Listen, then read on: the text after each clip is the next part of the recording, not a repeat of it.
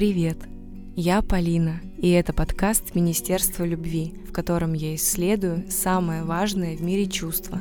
Гостья сегодняшнего выпуска – Варвара Веденеева, основательница и SEO проектов «Периодика» и «Детская». Это сервисы печати фотокниг, которые хранят самые важные воспоминания.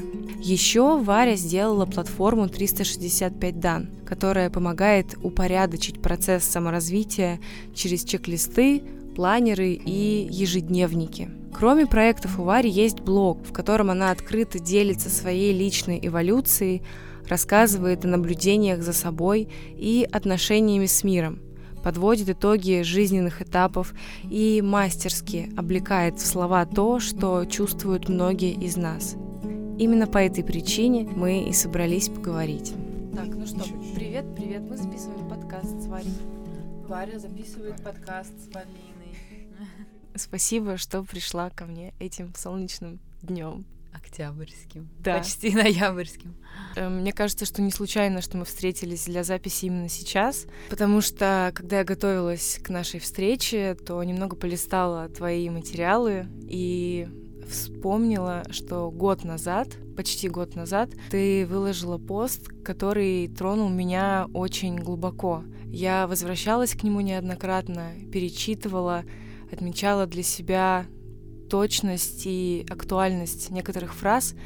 Это текст о том, что тебе не хватает любви. В нем ты искренне делишься своим состоянием, тем, как оно влияет на твои проявления, в том числе агрессивные, говоришь о том, как тебе не просто просить тепла для себя, и в конце заключаешь природу вообще этой проблемы, то, что на самом деле просто не хватает любви к себе.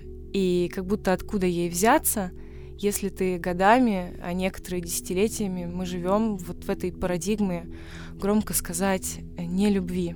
Последний абзац этого поста настолько резонирует со мной, прямо дословно. Если ты не против, я процитирую сейчас. Давай. За один день это не изменить, но я буду пытаться каждый день делать что-то для себя и своего развития, для этой любви к своему внутреннему человеку. Если буду падать, срываться, то буду подниматься, стряхивать пыль и снова учиться, потому что жить хоть как-либо иначе, чем в любви, я не хочу. Ты знаешь, э, если честно, именно ради такого угла и вектора темы я и затеяла этот подкаст, и мне очень хочется это обсудить подробно. У меня есть пара вопросов, я их задам, а там дальше как пойдет. Давай. Во-первых, вот этот пост, текст, это же только вершина айсберга. За ним идет какой-то очень мощный внутренний процесс. И нужна серьезная внутренняя решимость, чтобы взять и оголить так это состояние, поделиться им со своей аудиторией. Как ты поняла, что готова сейчас к этому шагу? И следом, что за этот год изменилось у тебя в отношениях с собой и как следствие с окружающими? Как будто бы этот вопрос не первый раз э, ну, мне задают, и у меня нет на него пока какого-то ну, ответа про то, почему я об этом пишу, потому что ну, многим кажется, что, что писать о каких-то таких вещах ну, это как-то слишком. То есть вот есть вот эти присказки, ссоры из избы не выносят, или еще что-то, или еще что-то. А я, ну, у меня, я просто не знаю, почему нет. То есть я просто не могу найти ни одного аргумента, почему нет. Это же, ну, эмоциональная часть жизни, это же такая же часть жизни. И, ну, если честно, если выбирать... То есть я иногда захожу в Инстаграм, в, там есть экран, где самые популярные, наверное, штуки. Рекомендованные? Рекомендованные, да. Я бы, наверное, я не хочу сказать, что я бы предпочла читать про какие-то вещи интересные мне или которые мне кажутся чуть более интеллектуальными, чем сиси с писями, я не знаю, реснички, вот это вот все. Все должно быть круто, но мне бы хотелось, чтобы был какой-то баланс контента. И получается, если я могу внести какую-то лепту в то, чтобы это не было только про ну, про потребление, про консюмеризм, э, про успешный успех, я бы хотела это делать. И ну, я просто действительно не понимаю, почему нет. И я не знаю, как вот как ответить на ссоры из избы не выносят. То есть я не понимаю, почему, а что, жить в, в избе с ссором, что ли? Ну и ссор ли это? У меня вопрос, ссор ли это на самом деле? Потому что эмоциональная сторона жизни, она абсолютно такая же, и кажется, как будто есть какая-то заслонка, из-за которой что-то грязное, но ведь это не так. У нас у всех примерно одни и те же проблемы, особенно когда мы говорим про людей внутри поколения. Спасибо, что ты поднимаешь эту тему, потому что я, например, часто чувствую, что такие проблемы только у меня. Ну, то есть не, не, не всегда есть возможность послушать, что кто-то тоже этим делится. То есть я, если честно, когда кто-то мне говорит, или там опять же в Инстаграме мне люди пишут, незнакомые, я чувствую себя от этого более нормальной, что ли, да, то есть если там мы можем, я тоже, я просто не понимаю, почему мы можем, например, обсуждать эпиляцию, но мы не можем обсуждать отношения с мамами или как быть когда ты чувствуешь себя, например, как-то так и не так. То есть это же, ну, та же самая история, как, ну, в Космополитене, там девушки, они всегда улыбаются. Я недавно прочла книгу, она называется «Эмоциональная смелость». Мне очень зацепила идея автора. Он говорит, что, типа, я очень хочу жить в мире, где есть все эмоции, негатив... то есть как будто бы в нашем мире, ну, он американец, э, из Силиконовой долины, скорее всего, и все такое, супер успешный коуч, и вот это вот все. И он говорит, что у нас есть какое-то вето, и я понимаю, что, возможно, в Америке это даже сильнее культивируется вето на а, негативные эмоции. Ты типа не можешь а, злиться, ты не можешь быть раздраженным, ты не можешь то, ты не можешь это, то есть ты всегда должен быть в хорошем настроении. Но такого же тоже не бывает. И из-за того, что негативные эмоции считаются вот даже мы называем их негативные, а, они считаются чем-то плохим. И табуируем их. Да, то есть мы как будто бы когда их испытываем, мы думаем, что с нами что-то не так, надо срочно идти к психологу или куда-то, со мной что-то не так, я же злюсь. Нас никто не учит, как быть с негативными эмоциями, как их правильно проживать. Ну, то есть, условно, если мы чем-то отравились, у на, наш организм, он такой умный, он идет и делает э, детоксикацию тем или иным способом. Вот, а с эмоциями непонятно. То есть мы как будто бы это все сдерживаем в себе. То есть я думаю, что так же, как с токсинами, если бы мы сдерживали это мы здесь или там, да, нам было бы только хуже от этого. Но никто же нам не говорит, что детоксикация — это плохо. То есть это в целом нормально. Если человеку плохо, мы там говорим, ну, нормально, вот тебе водичка, вот там тебе, не знаю, активированный уголь, полежи, вот супчик. Вот, а с эмоциями такого не происходит. И вот как он там так написал, что из-за того, что мы боимся этих негативных эмоций, мы боимся, что нам будет больно, что мы будем плакать, что мы кого-то раним, и мы будем испытывать стыд или вину, или чувствовать себя ничтожными. Мы просто не идем в некоторые разговоры, мы предпочитаем не решать какие-то проблемы, не разбивать какой-то узел, а, не знаю, не поднимать какие-то темы со своими родителями, да, делая вид, что, ну как это, заметая под ковер эту кучку, делая вид, что ничего нет. Сначала с родителями, а потом с партнерами, и так это на все сферы жизни распространяется. И самое интересное, что я за последнее время поняла, что вообще все в мире стремится к балансу, и чувства, эмоции тоже. И блокируя как раз общепринятые негативные проявления, мы как будто даже и не оставляем места для позитивных ну, общепринято, позитивных. То есть сейчас у меня все таки в голове, когда меня тоже перекашивает, как у любого человека, я себе пытаюсь повторять, что, Полин, есть ли есть любовь, должно быть место для нелюбви. И тогда эта любовь, она тоже будет ярче. И ты вот сказала про ощущение себя нормальной, почему ты пишешь, когда получаешь обратную связь. Я, конечно, как раз комментарий, например, к тому посту тоже читала как отдельное просто аттракцион человеческого сочувствия в полном смысле этого слова, потому что люди, оказывается, ждут именно этого, того как раз человека, внутренне смелого и решительного, который встанет на стульчик и скажет, слушайте, это все, конечно, классно, там купальнички, реснички, но давайте теперь поговорим об этом, о любви, о чувствах. И здорово, что ты это делаешь. Иногда бывают такие просто размышления и сомнения в этом во всем. Потому что надо это делать? Да. А, Почему? Ну, в том, что это какая-то наверное, сомнения это тоже нормально, ну, то есть это безусловно. Валидируем, валидируем все свои ощущения.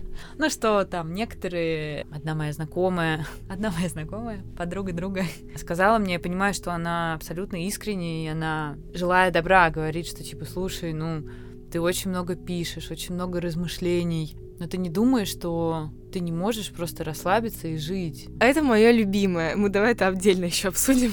Я, наверное, так скажу, что я очень хочу. Ну, то есть, наверное, я не знаю, как это устроено. Наверное, если была бы такая опция, иногда нажать какую-то кнопку, как в машине, ты можешь ее у меня есть машина, там есть много кнопок, и я удивляюсь, что можно их нажимать. Поздравляю!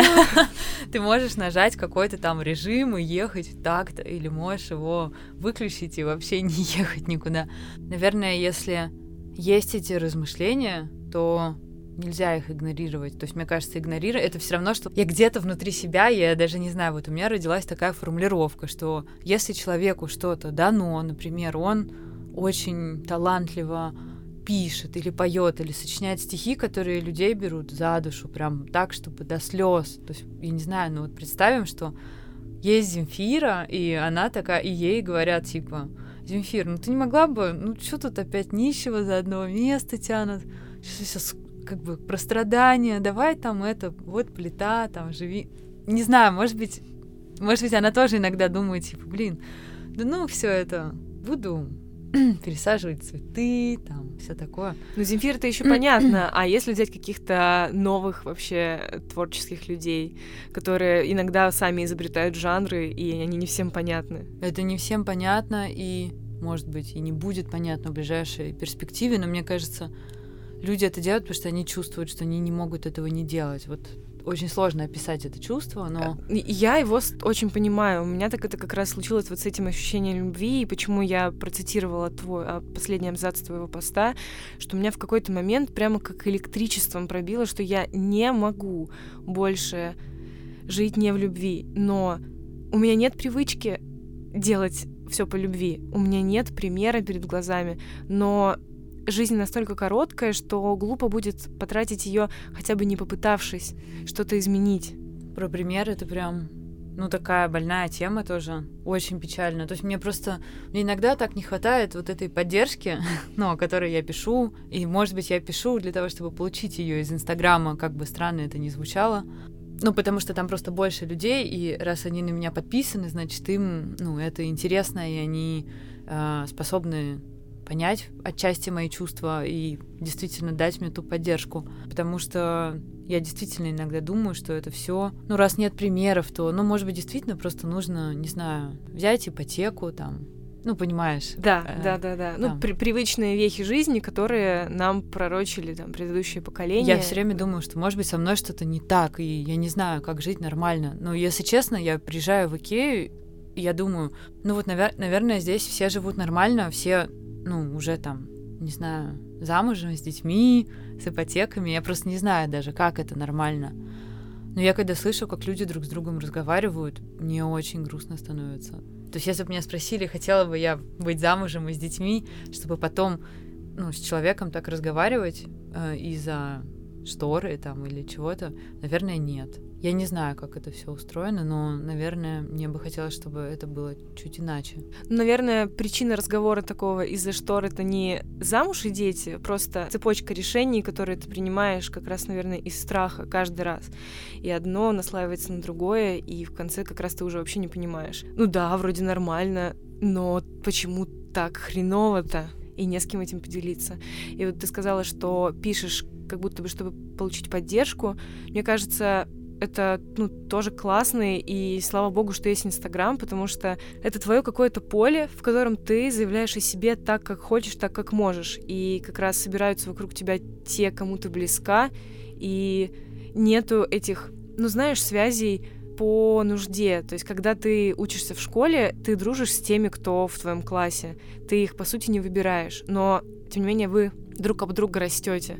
И кажется, как будто так и должно быть. И потом начинается вот эта взрослая жизнь, а еще и Инстаграм, который откроет просто какую-то уйму возможностей, среди которых теряешься. Мне кажется, здорово иметь возможность выбирать эту среду для себя. То есть как будто бы это как семечко, которое думает, М, какое я семечко?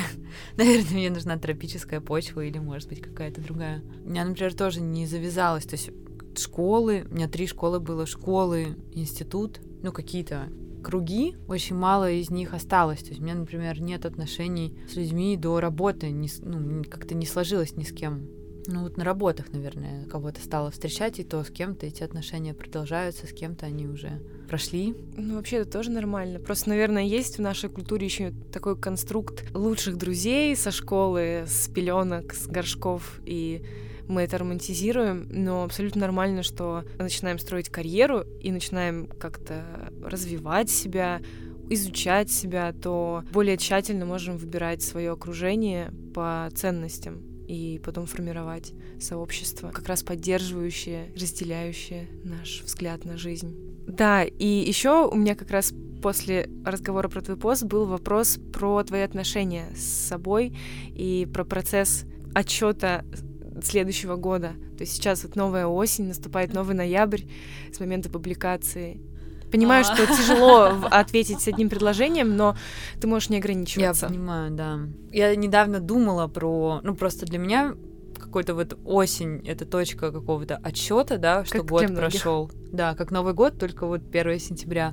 И может быть, то, что у меня день рождения осенью, как-то мне хочется подводить итоги. Я думала, о, это, наверное, непростой год. Потом я думала, ну а какой год я назову простым? Был ли хоть один год, оглядываясь на который я бы сказала, о, это был такой простой год. Easy-breezy.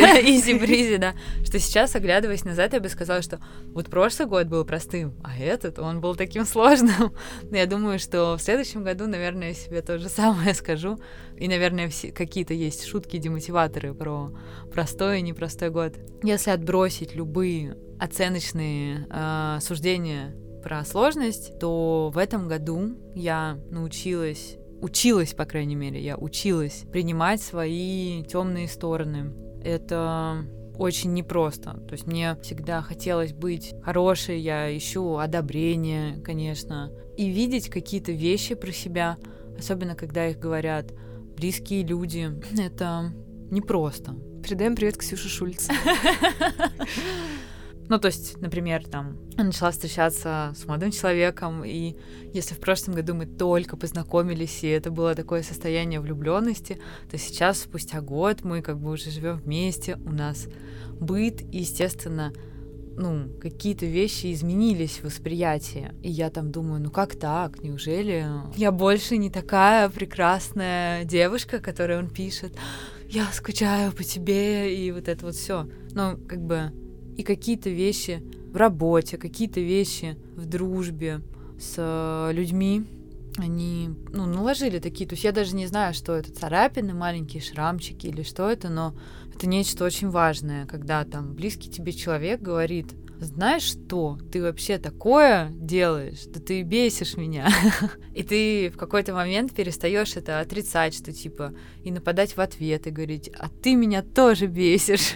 а понимать, что блин, да, я, ну, могу быть, могу быть такой, и это мое, ну, внутреннее состояние, и что я бываю не на коне, и, не знаю, у меня вот как-то, я сейчас так ощущаю, что с лета, ну, может быть, с середины лета какое-то такое подуставшее какое-то, может быть, эмоциональное выгорание от всего-всего, какие-то там у меня были переезды. У меня я забыла посчитать эмоциональную нагрузку. То есть, когда я пройду там 15 километров в день, я знаю, что все, надо прилечь.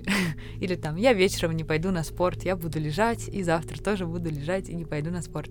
А вот эмоциональные перегрузки я, например, не умею считать. И как будто бы я ну, в этом году перегрузила себя эмоционально и не давала себе этого отдыха. И я бы очень хотела научиться какой-то вот барометр встроить и понимать, что и не брать себя саму на пон, что типа, ой, кто это у нас тут пишет про эмоциональную смелость, а сам не хочет там что-то решать. То есть пока мне сложно самой собой договариваться, я очень хочу научиться себя больше щадить, э, давать себе эмоциональную разгрузку, отдых и разрешать себе иногда не бичевать себя за то, что там я один раз могу выйти из себя или что я раздраженная, и как же я могу быть раздраженной, я же вот в офисе, и я все это несу. Особенно, когда ты манифестируешь что-то такое светлое в соцсетях, кажется, как будто стрёмно проявлять теневые стороны, да?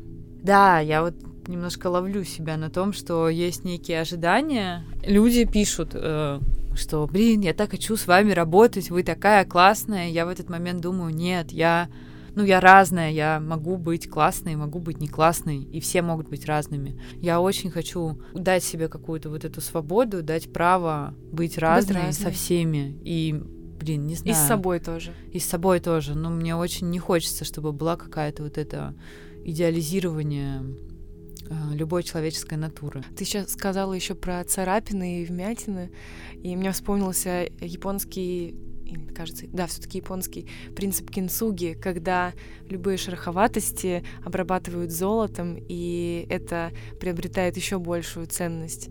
Мне кажется, что это очень сейчас актуально в дискурсе э, этой эмоциональной смелости, искренности и уязвимости, про которую мы в последнее время говорим. И мне вот интересно еще про твой процесс обучения выстраиванию границ. Мне кажется, что в последний год ты как раз это активно делаешь в социальных сетях, и, и это у тебя получается.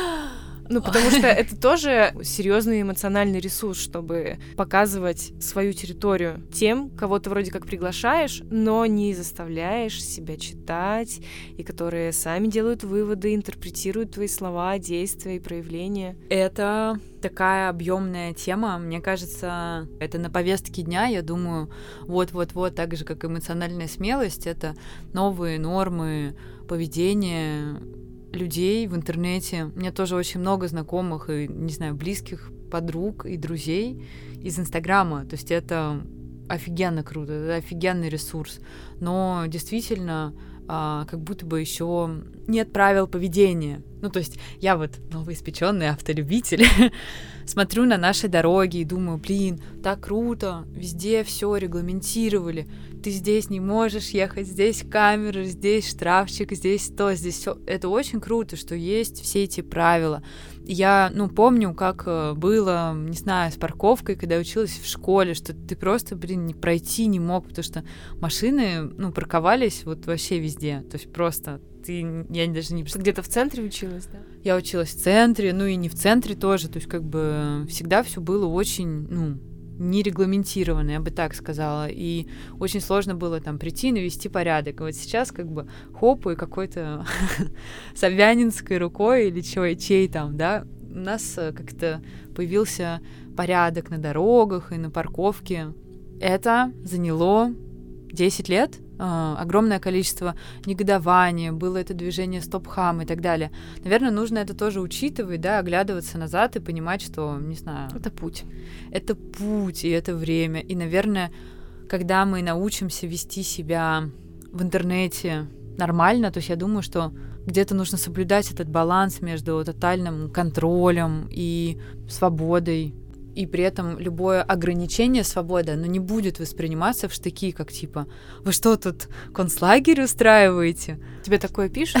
Ну, э, это все равно, то есть это всплывает, что типа у нас свобода слова, как хочу, так и высказываю. Ну, это Если тебе не нравится, закрой да. свой блог, закрой комментарии, да, то есть как бы люди думают, что если они могут что-то писать, хоть то... где-то, да, да, то, то они... они хотят это использовать, то есть они пока не понимают, что их слова несут э, эмоциональную окраску. И я здесь воспользуюсь э, эфиром. Скажу так, что я, если честно, у меня есть маленькая мечта для стартапа. А, это сделать возможность э, подсасывать все комментарии человека. Ну, например, ты думаешь, нанимать человека или нет, потому что люди присылают резюме, и ты, например, не знаешь, Кто какой человек, да. Ну, так как моя работа, она связана с интернетом, и у меня есть определенный социальный капитал, и я активно в соцсетях, я могу посмотреть про любого человека. То есть я, во-первых, прошу Instagram Понимаешь, как это сделать. И да. Facebook. И я у общих знакомых всегда прошу рекомендации. Часто рекомендации служили решающим э, фактором а о том, чтобы брать или не брать человека. То есть люди недооценивают э, этого момента. Цифровой что... след свой. Цифровой след, вот-вот. И мне кажется, так круто, ты просто подсасываешь все комментарии, которые человек оставил ну, под своей учеткой в интернете, потому что всем кому-то кажется, что это еще как-то анонимно, но это вообще не анонимно. И ты просто видишь, кто перед тобой. Человек, который там другим людям пишет, ну, что-то содержательное или, наоборот, бессодержательное, или abusive контент. То есть почему-то это очень интересно, да, что абьюзы не считаются хамством. То есть как бы часто вот эти ветки, а, какие-то, где люди переписываются, типа, зачем вы мне хамите? А я вам не хамлю. Но как бы это такой скрытый абьюз, это манипуляция, и это все пока, мне кажется, нашим умом не распознается. То есть, наверное, нужно чуть больше книг написать и прочитать про современные методы манипуляции, про обесценивание. То есть вот мы сейчас там про это говорим, и вот было несколько очень классных постов от Натальи Реймиш, я ее к себе репостила. Ну и вообще, вот именно что типа оценочность и обесценивание — это виды манипуляции. Это когда ты, хотя это очень, вот я даже в недавнем посте писала, даже когда ты говоришь, а, вы же профессионалы, это вид манипуляции. То есть ты уже как-то накладываешь тайком, ожидания, да, да. Подсаж, подсаживаешь какие-то ожидания, и это нужно уметь различать эти виды манипуляции. Ты здесь абсолютно права про путь и про то, что это не занимает год. Ну, то есть, опять же, здесь все, все в балансе. Маятник качнулся в одну сторону, в другую. И чтобы какое-то восстановилось, нужно время. Еще просто интересный вопрос, как раз, знаешь, гармонии между вот этим цифровым этикетом и возможностью для каждого человека быть разным и проявляться по-разному. И не испачкав свою обувь в грязи, потеряв пару кроссовок в болоте, ты не узнаешь, где вот эта вот э, точка баланса или область баланса, в которой, ну, для всех это безопасно и, используем новое слово, экологично. Привнесу еще новое слово, это интроспективная осознанность, угу. способность к интроспекции. Это означает, что когда ты, например, в контексте цифрового этикета и общения, да, что ты замечаешь свои эмоции от какого-то сообщения. То есть, например, кто-то тебе написал, ты читаешь этот комментарий, и ты в состоянии вот эту легкую эмоцию, то есть это не открытое хамство, на которое у тебя будет открытая, например, очень яркая эмоция злости или негодования или досады, да, а эта эмоция, она более приглушенная, но ты все равно, а, обращая внимание на эти эмоции, ты учишься различать, что здесь э, зарыто, потому что ну, наши эмоции, они просто подсказывают нам границы, наши, ну, нашу именно, зону. Именно. И мне кажется, поэтому очень важно обращать внимание на вот эти проявления, и даже если нас что-то злит, например, обратить, ну, как бы постараться понять, а что в этом сообщении меня злит, что именно меня разозлило. И это вот, мне кажется, вот это получается нон-стопом обратная связь, да, саморефлексия, или как это правильно называется. Ты сам учишься об внешний мир. Это так круто. Это как это как э, искусственный интеллект, как нейросеть. Только, только настоящая, да. В когнитивно-поведенческой терапии есть как раз такой термин интроспекция, ровно о том же, чтобы качественно исследовать э, весь процесс внутренний, который в тебе происходит. Есть э, классная книга Саймона Синика, она так и называется Start with Why, uh-huh. и она переведена «Начни с почему». И там он рассказывает о том, как э, пять почему помогают решать бизнес-вопросы и так далее. То есть ты просто докапываешься до сути, до первопричины, а это всегда офигенно и подсказывает и правильный путь. Да. да.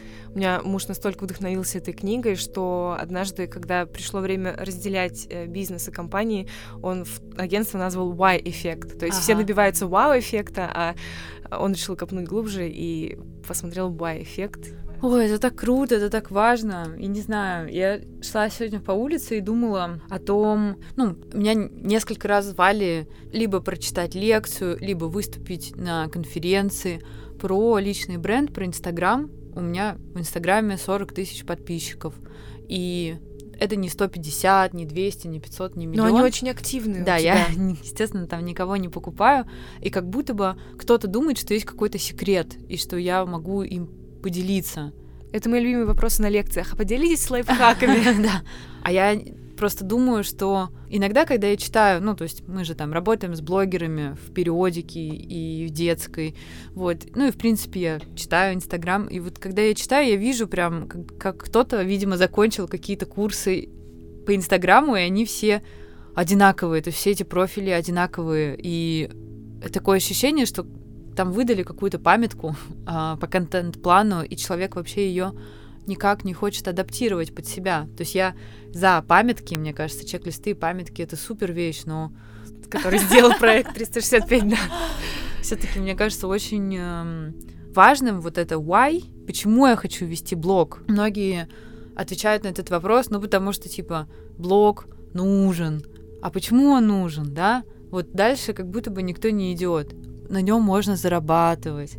А в какой момент ты начнешь зарабатывать на нем? И сколько ты на нем можешь зарабатывать? Это какие-то такие ну, вопросы, дальше которых, например, люди не хотят идти, и это не очень хорошо. То есть мне кажется, что если они ответят пять раз на этот вопрос, почему, возможно, они более корректный э, вектор в своем блоге выберут и поймут, о чем они хотят писать, что есть какое-то там сообщение, например, я хочу изменить что-то в воспитании детей, или в том, как люди одеваются, или в том, как девушки относятся к своему макияжу и так далее. То есть сообщения могут быть абсолютно разные, но мне кажется, вот эта суть, она есть в каждом, и она просто поможет вести более искренний и честный блог, который будет, ну, потому что ты понимаешь, что, блин, это отвечает твоей какой-то глобальной цели, а, и тебя всегда будет стимул и мотивация его вести. Тебе не нужно будет потом читать и проходить курсы. Что делать, если вы устали от блога? Знаешь, сейчас возникло две мысли. Первая про то, что вообще памятки — это здорово, и, наверное, многие не решаются идти дальше готовых сценариев, потому что страшно показывать свою аутентичность, потому что все таки заводя блог, ты себя презентуешь открытому миру. И как в классе или в университетской аудитории тебе страшно иногда поднять руку и задать кажущийся глупым вопрос, так иногда страшно выйти с блогом и сказать то, что ты думаешь на самом деле. Потому что я думаю, памятка — это всего лишь желание какого-то безопасного сценария. Как это делать? Да, да как конечно, говорить о своей конечно. аутентичности? И здесь, наверное, так же, как с любым процессом, должно пройти время, нужно и узнать себя, а, найти опору в себе, и взрастить самоценность, чтобы иметь возможность без нервного тика выкладывать там те посты, которые, правда, отражают то, что ты хочешь донести. У меня такая мысль возникла. Я хотела об этом написать и напишу. Я смотрю э, YouTube-канал Евгении Стрелецкой, мне очень нравится эта девушка-психолог. И она в одном из своих видео, у нее есть цикл лекций про самооценку, она, ну, говорит многие какие-то там истины и так далее. Это все Очевидно, супер. как будто бы, да? Да, ну то есть то, что там наверное, ты с психологом проходишь э, во время терапии, но она в одном из видео сказала, что типа, блин, все, что я вам говорю, это, конечно, круто, но все-таки решающий фактор того, насколько вы сможете переключиться и, не знаю, взрастить свою самооценку, это среда очень сложно, даже если ты проходишь терапию, выполняешь все эти упражнения, очень сложно в токсичной среде, где типа тебя постоянно осуждают, не одобряют, обесценивают и так далее, тебе очень сложно найти эту самость и самоценность и взрастить ее, потому что ты начинаешь ее взращивать, и кто-то просто ногой по башке, рубит, да. да, это на корню. А как ты это взрастишь? И, конечно, очень неприятные это вопросы. Ты сталкивалась с токсичности? Этим? Конечно, сталкивалась. Но я думаю, все с этим сталкивались. Наверное, сейчас я так думаю, и я об этом скажу. А, может быть, через год я так не буду думать. Перезапишем. А, я думаю так, что иногда нужно менять среду. Даже если говорят, что а, ну как так, вы же там сто лет. Про то, что далее. я говорила с самого начала, да? А, это не значит, что там ты хлопаешь дверью и говоришь всем, вы все такие-то, такие-то и такие-то. Да, ну просто выбираешь себя, я бы так сказала, что вот мне сейчас комфортно одной, или мне сейчас комфортно общаться, ну, не знаю, там, с Петей, потому что мне интересно, не знаю, каллиграфия, и мы вот с Петей встречаемся и рисуем. И чтобы мне прокачать свои скиллы в каллиграфии, мне нужно больше времени. Но это решение так сложно принять, особенно когда тебя давят там вот эти все «должна», «нужно», «а как же так?» Привычки, опять же, то есть просто многие вещи намного а, привычнее делать. Если мы говорим про какой-то здоровый образ жизни, очень сложно быть перво первопроходцем, да, в своей среде, кто это начинает, но когда ты попадаешь в какую-то среду э, поддерживающую. поддерживающую, ты видишь, что люди там досуг проводят иначе. То есть они, у них ты не выбираешь, пойти ли тебе потусить куда-то на рейв, а там просто как-то все по-другому происходит. И они веселятся, но просто это более зожные, не знаю, развлечения, что ли. Или, например, ты пытаешься всех собрать на какой-нибудь забег или на какой-нибудь заплыв или еще что-то в этом роде, на йога-марафон. И когда твое привычное окружение раз за разом говорит нет, нет, нет, нет, нет, ты теряешь... Я, например, теряю мотивацию. Неважно, это может быть ЗОЖ-забеги или театры или еще что-то. Ретриты. Whatever, да. И получается, что ты там первый раз пойдешь куда-то один или одна, а потом там появятся, например, какие-то новые знакомые, и они скажут, а мы вот туда идем, хочешь, пойдем с нами. Вообще, ты интересную тему затронула про токсичную среду. Я сейчас как раз э, ехала в метро, перешла на фиолетовую ветку и на уви... мою любимую фиолетовую ветку. Так. И увидела очень много людей в черных, в темных одеждах с грустными лицами. Уточним, что это фиолетовая ветка, которая ехала с юга в центр. Для тех, кто живет в Москве и слушает подкаст. Да, и думаю, что, ну вот у человека же резервуар с энергией внутренней, он ограничен. И когда ты делаешь выбор там, в пользу взращивания любви к себе, саморазвития, то, конечно, на это уходит большое количество энергии. И классно любить себя, когда ты бегаешь босиком по влажной земле Бали, да, медитируешь на ретрите это такая в группе девушек. И потом ты спускаешься в метро, и ты видишь это каждый день. Ты каждый день сталкиваешься с определенным хамством и так далее. Ну, возникают ли у тебя какие-то мысли про, не знаю, переезд в другую страну? В общем, какие-то mm-hmm. такие глобальные э, сдвиги в самоощущении, которые тебя подталкивают к важным решениям? Это важный для меня вопрос, потому что у меня тоже есть ощущение, особенно после каких-то ретритов и так далее, что то, что происходит на ретритах, это здорово, это очень важно, но есть и моя настоящая жизнь. Я очень не хочу подменять понятия. А, есть куча притч про каких-то там монахов, которые медитировали годами в пещерах, потом спускались в город и такие типа, блин, меня все бесит, почему люди толкаются, да? И как бы понимая это, они такие, типа, окей, наверное, мне еще 10 лет нужно посидеть в пещере. И принятие, и любовь, и понимание, и сострадание, наверное, если честно, я думаю, что, что оно может возникнуть и даже, наверное, с большей долей вероятности в естественной агрессивной среде, что, ну, я не знаю, есть такие люди, у которых так много сострадания, но они не слышали слова ретрит, и они там не медитируют, они просто взращивают это в себе.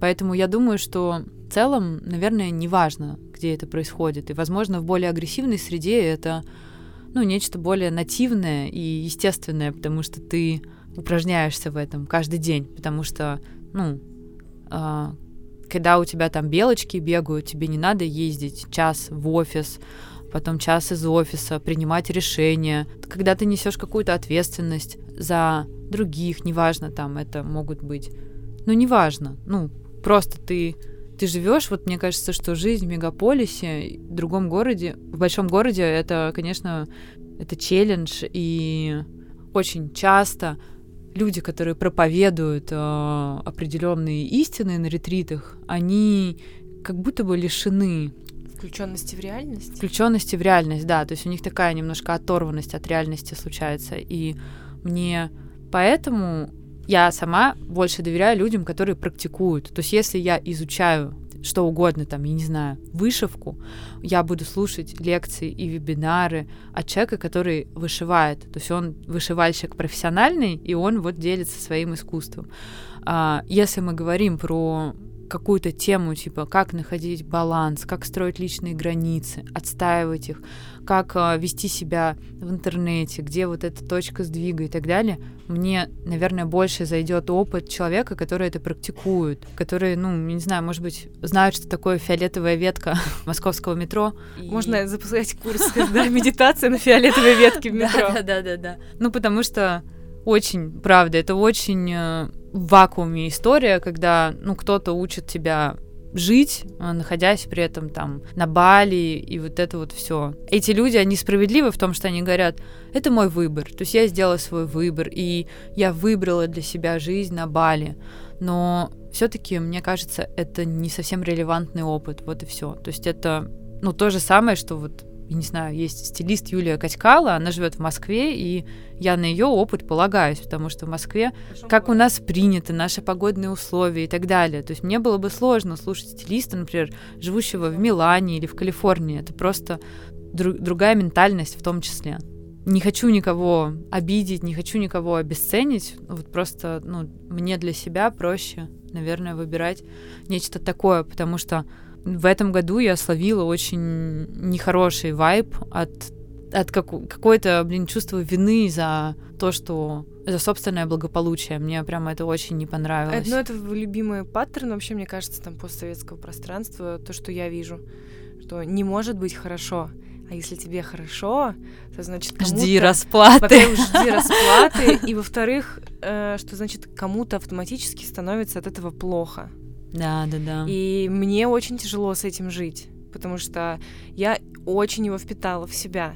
И сейчас прям я замечаю, беру такие щипцы и достаю. И вижу, конечно, как картина меняется, но на это нужно очень много сил. И выбора вот, ежедневного. Вот, это, вот эти силы, вот, блин, непонятно, когда... То есть ты можешь просто прожить обычный день, но при этом ты столько эмоциональных сил тратишь просто на то, чтобы, не знаю, не поддаваться привычным паттернам поведения. То есть, я не знаю, кто-то, может быть, просто не пьет и не курит, и для него это вообще никаких усилий. А кто-то, кто сталкивался, например, с зависимостью от разных привычек, для него просто обычный день без а, зависимости — это уже огромное количество усилий.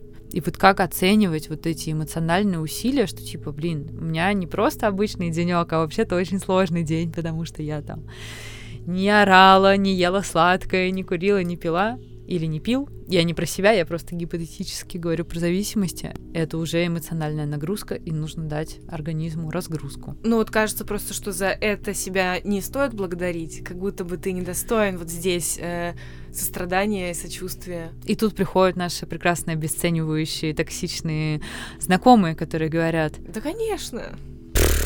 Чё, не пить? Блин, мне бы ваши проблемы. Вам тяжело дался переезд, мне бы ваши проблемы.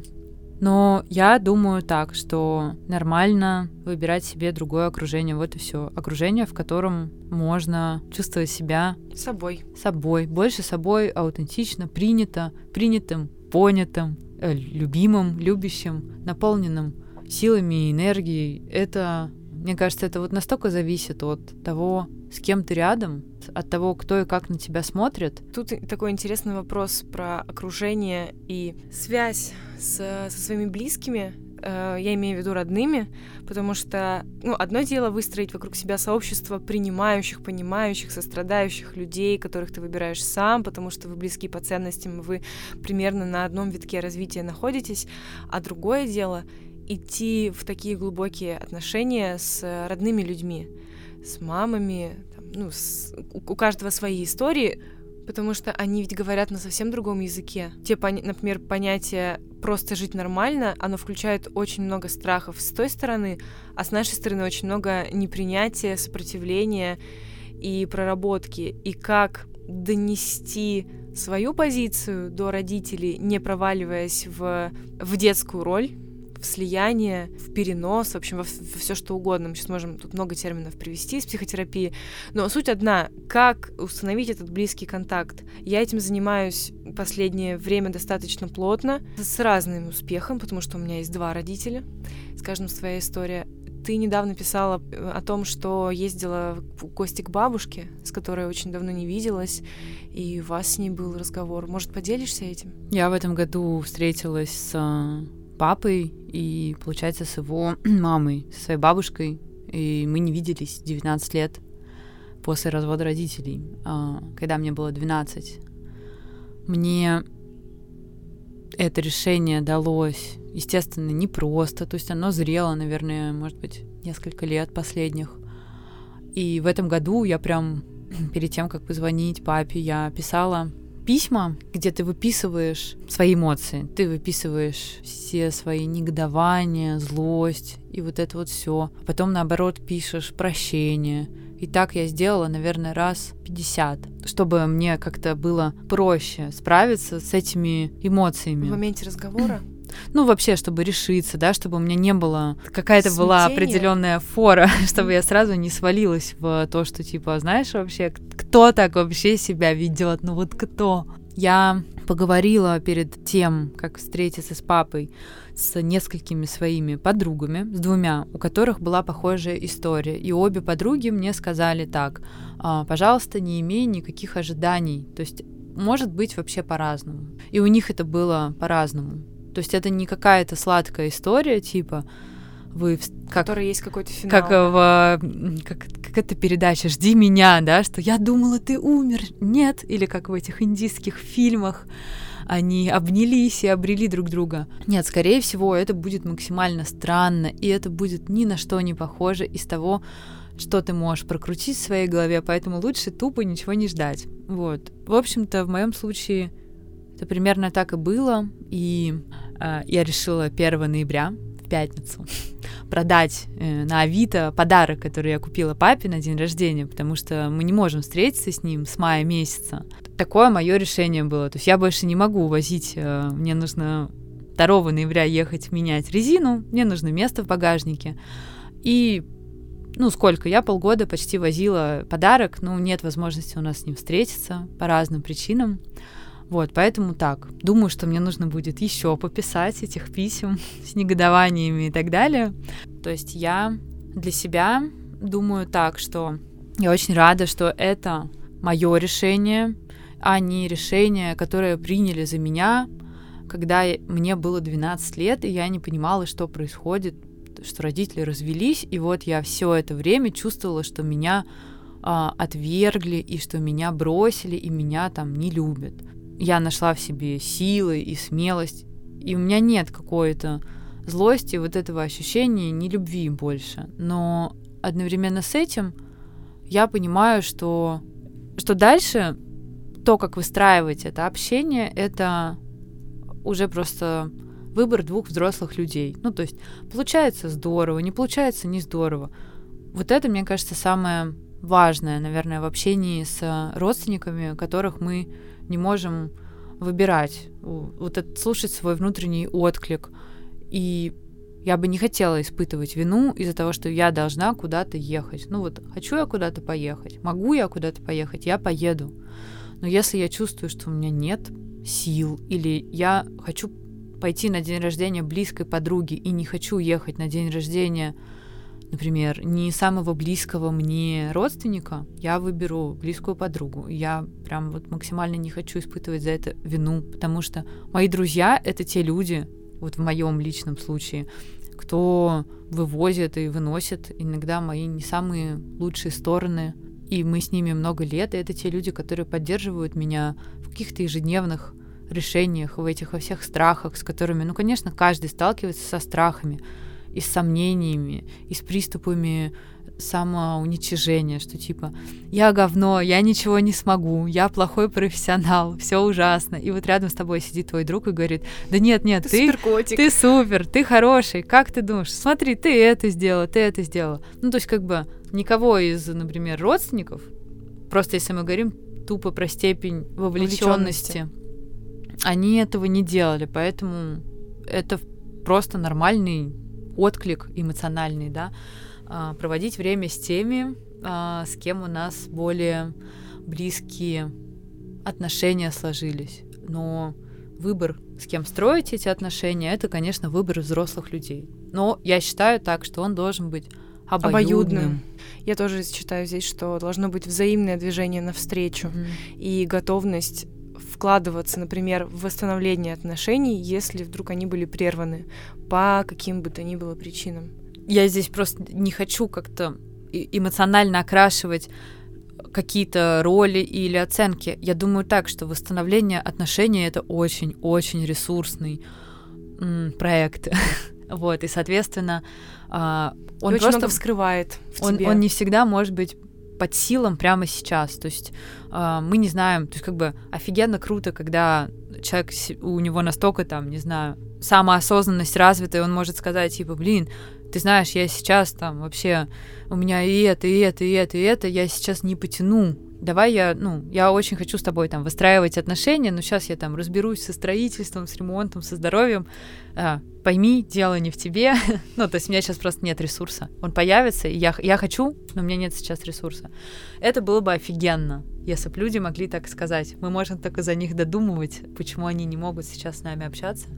Я думаю, это ну, упирается в ресурс, просто не все понимают, что у них сейчас может не быть ресурса. А когда общение строится между людьми, хотя бы у одного из которых нет ресурса, оно просто такое ненаполненное, оно очень плоское. И проще тогда реально, мне кажется, в ти... ну, лучше посидеть в тишине, от этого будет больше мне кажется, пользы для человека, чем ты общаешься с человеком, который не вовлечен в тебя. Да, и единственное, что можно здесь сделать, это просто понимать про себя что-то и брать, брать ответственность на себя за то, что происходит вокруг. А давай еще вернемся к теме любви к себе. Мне кажется, что ты очень практикоориентированный человек, и ко многим большим вещам идешь маленькими шагами и показываешь это большому количеству людей, что это оказывается возможно и всем под силу. Тебе есть что сказать про взращивание любви к себе? Потому что одно дело понять сейчас, что мне тяжело любить себя, и я не люблю себя. Окей, что я делаю с этим знанием? Конечно же, я завтра не проснусь, э, окруженная единорогами, радугами, и не буду порхать как нимфа, потому что я вдруг вот что-то осознала. Это автоматизмы, которые, в которых я жила очень долго. Это самоотношение, как сейчас Люся ведет челлендж по самоотношению к телу, также самоотношение с собой. У каждого из нас есть какое-то базовое знание про себя, на которое мы опираемся. Интересно, есть ли тебе что сказать по этому поводу, вот про твой путь. Мне кажется, что ты многое дел сделала за этот год. Я, во-первых, хочу сказать о том, как офигенно работают трекеры. Про это, наверное, в каждой какой-то, не знаю, великой книге, типа там книга «Поток» э, и так далее, описано, как э, важно оглядываться на проделанный путь, и, не знаю, раз в неделю, раз в месяц, или иногда раз в год, и просто видеть процесс, да, видеть вот этот результат, потому что, ну, день ото дня ты просто, ты не видишь этих перемен, и опять же, если мы говорим про отсутствие поддерживающей среды или в дополнительную нагрузку какая-то токсичная среда, из которой сейчас нет возможности выбраться, то э, ведение трекера — это очень мощный ресурс самоподдержки, что ты просто видишь, что окей, ты чего-то делал раньше раз в неделю, потом два раза в неделю, потом три раза в неделю. Это офигенно крутой результат. Ты утроил и улучшил свой результат, и не знаю, за последние два месяца. И если там все пойдет так же, ты можешь его учетверить, учетверить. Это очень-очень важно, мне кажется, вот в себе взращивать такое само самопохвалу. То есть, наверное, любящая мама своему там любящему ребенку, по идее, говорит, типа, блин, а, ну, да, у тебя сегодня не получилось, но у тебя получилось пять раз за эту неделю, как бы круто. А, это вообще, это, это офигенно круто. Это лучше, чем ноль, лучше, чем один. Давай, просто отдохни и давай там со следующей недели начинай снова. Вот. А, мы сейчас взрослые, нам, ну, довольно странно перекладывать вот эту ответственность на, на кого внешние факторы, да, поэтому это так просто делать что-то самому, неважно, за какой аспект мы беремся. И дальше, если говорить про любовь к себе, то да, я практикоориентированный человек, и мне, конечно, хочется это поделить на какие-то понятные шаги, шаги, куски, и начать, как вот э, мы разделили слона и едим его по кусочкам, начать с разных аспектов, то есть, э, не знаю, это могут быть какие-то утренние страницы, это может что-то касаться внешности, а, это может касаться что-то психотерапии, я не знаю, ведение дневников и так далее, и так далее. То есть, ну, наверное, никто за нас лучше не скажет. Просто здорово слышать внутренний отклик, там, если ты слышишь, что ты чувствуешь, что, блин, что-то не то с внешностью, я смотрю на себя в зеркало, и я себе не нравлюсь, я себя не принимаю, меня бесят там какие-то штуки.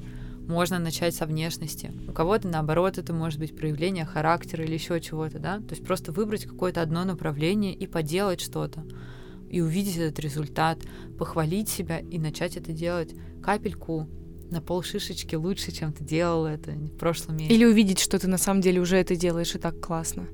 И здесь как раз мы приходим к мысли, что любить и себя в том числе это не только чувствовать, но и делать. Блин, ты вот сейчас такую важную вещь сказала. Увидеть, что ты и так что-то делаешь.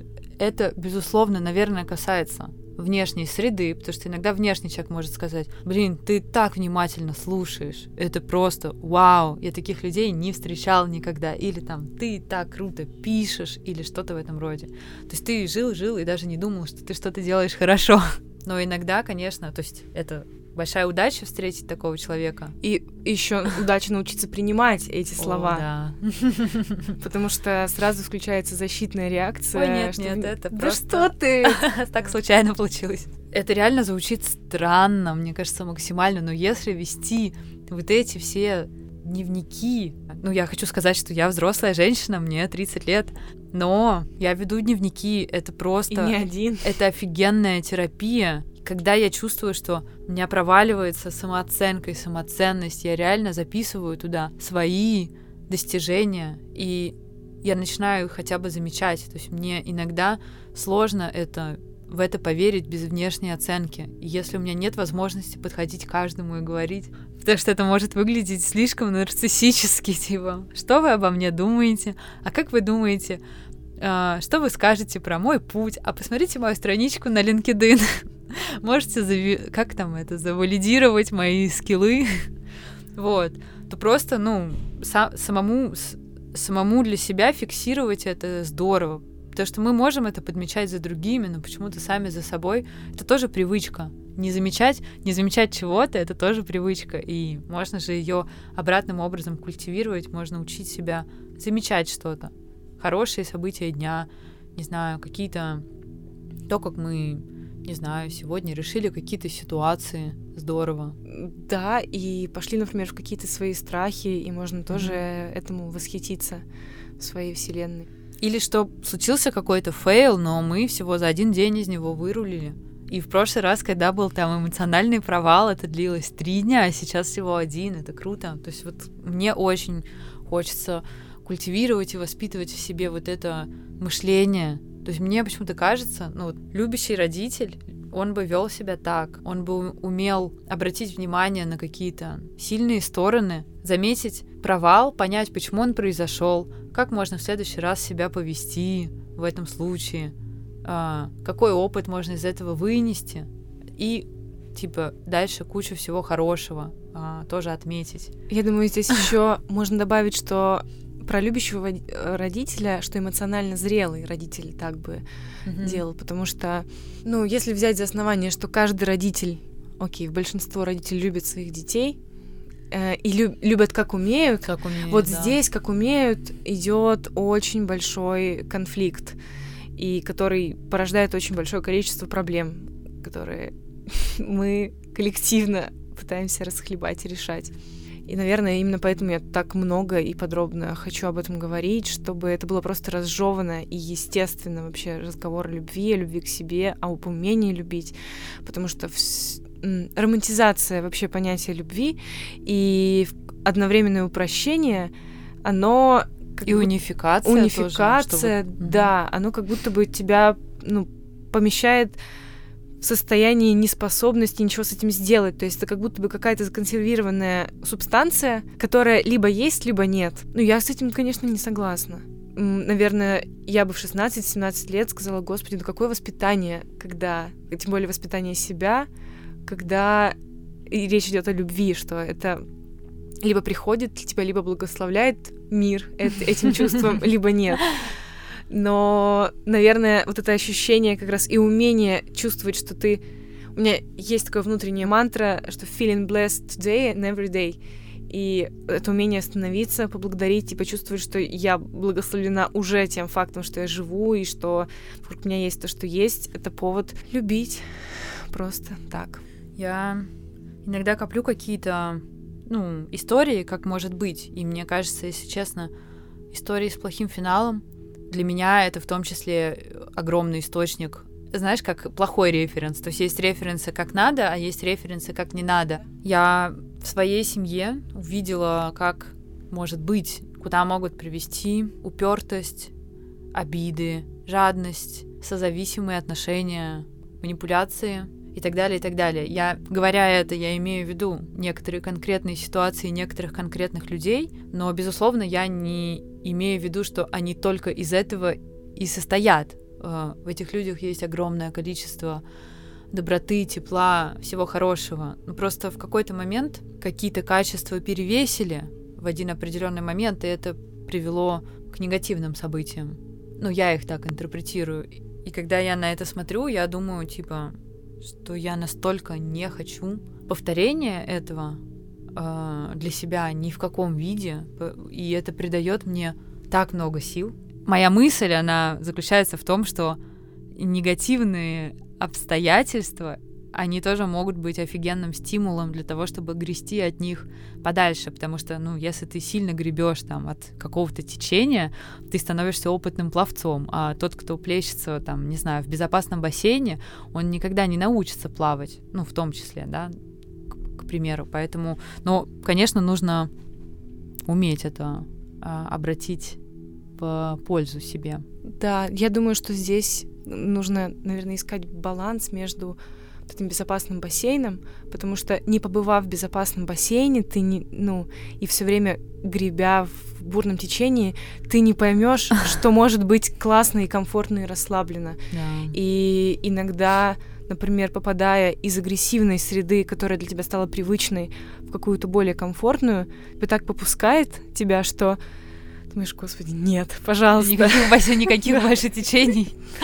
Я остаюсь Да, но мне кажется, что это зависит уже от какой-то характерологии личности, что если ну, у тебя есть в каком-то стержне э, стремление к этому течению, ты не будешь это все равно игнорировать. И напитавшись этим спокойствием безопасного бассейна, ты все равно найдешь, куда прыгнуть и куда применить свой внутренний огонь. Я, наверное, не очень хорошо умею наслаждаться этим спокойствием, этим бассейном, но когда кто-то, кто может создать это спокойствие. Я, я это, и показать, как это можно я делать. это так ценю, меня это так вдохновляет.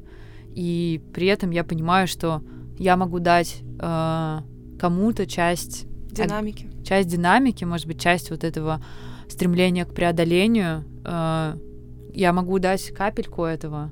И мне кажется, будет здорово немного уравновешивать э, то есть круто обмениваться этими Конечно. энергиями. А, ни в коем случае не хочу там обесценивать, что я там из-за того, что я про преодоление, я буду думать, что вот только преодоление и никак иначе. И наоборот. То есть, конечно, мне не хочется, чтобы кто-то обесценивал ну, мои э, попытки преодоления. Но вот такой вот я цветочек, так вот у я выросла. У каждого, у каждого свой путь, и у каждого да. своя динамика. Офигенно видеть да? красоту. Э, вот многообразие. Многообразие, красоту. И, наверное, круто видеть, как человек сам относительно себя делает э, рост, потому что нам всем есть куда, да, расти, развиваться, и здорово. Этих сценариев столько просто mm-hmm. много, так много, что мы ну, не можем ничего спродюсировать заранее. Mm-hmm. Давай сделаем последний виток энергии, и я попрошу тебя, поскольку сейчас год заканчивается, и мы, многие из нас будут подводить итоги, и не всегда в свою пользу,